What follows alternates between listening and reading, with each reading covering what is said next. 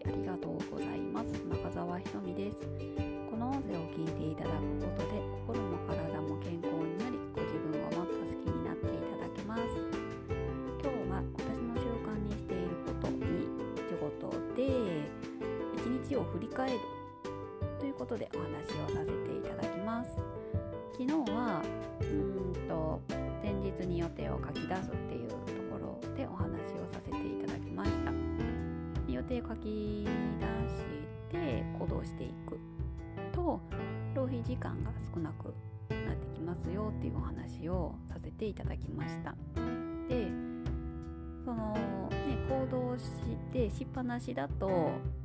なんかそのまま同じようなところでぐるぐると予定を立てていってしまって結局何が変わったのか変わってないのかがわからないのでなんか予定を立てるのもやめてしまうっていうことが起こるんですよね。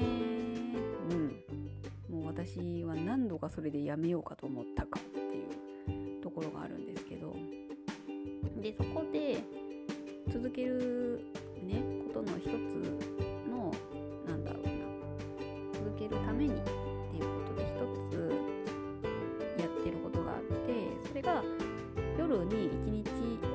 行動したね予定で一日を振り返るっていうことをしています。なんかその大層なところで振り返ってはないですよ。なんかこれができたとかこれしたらこうなったとかね。っていうことを書くんですよ。でこれができなかったから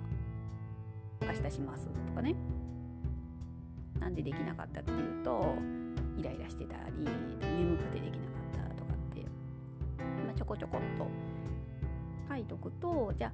あ明日次どうしようかなっていうことも考えれるじゃないですか。なんか一番行動しっぱなしっていうのが一番いけないなっていうのが本当に思っててもうなんかうんなんかねやっぱりね行動したらね振り返り大事ですよね。うん、っていうことで一日ね予定をなんか書くじゃないですか。まあ1個でもいいですよ。予定書くのはね。1個予定書いててじゃあそれができたかできなかったとかっていうのを書いてでなんか感想書いたりとかね。じゃあってなるとじゃあこのまま続けていくのかできるようになったからもうちょっと増やしてみ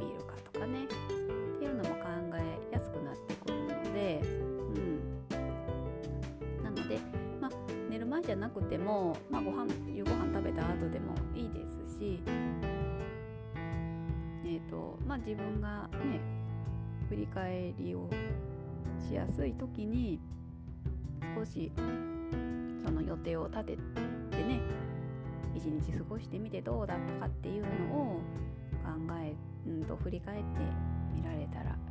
んじゃないでしょうか。で一日の振り返りをねちょこっとその書いた紙の横にちょろちょろっと書いてると後から振り返りやすいですし紙に書くことで、ね、視覚的にもね自分が認識しやすいので、うん、書かれるのが一番いいかなって思います。うん、もうね、うん、やっぱりね書くのが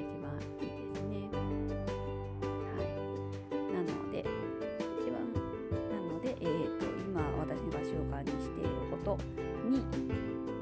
2個目はね一日を振り返るっていうことをさせてもらってます。はい。もしよければ振り返りもしてみられたらどうでしょうか。はい。今日は以上です。ありがとうございました。女性一人一人が笑顔で楽しく人生を送り最後には人生楽しかったと人生を終える人ばかりの世界にするために心も体も健康な女性が増えてほしいという思いからや定期的に簡単な運動を配信しています。スタンド FM の方ではと子供と私の成長記録っていうことで、えっと音声配信してますのでもしよければそちらの方も聞いていただけると嬉しいです。はい。ではまたお会いしましょう。ありがとうございました。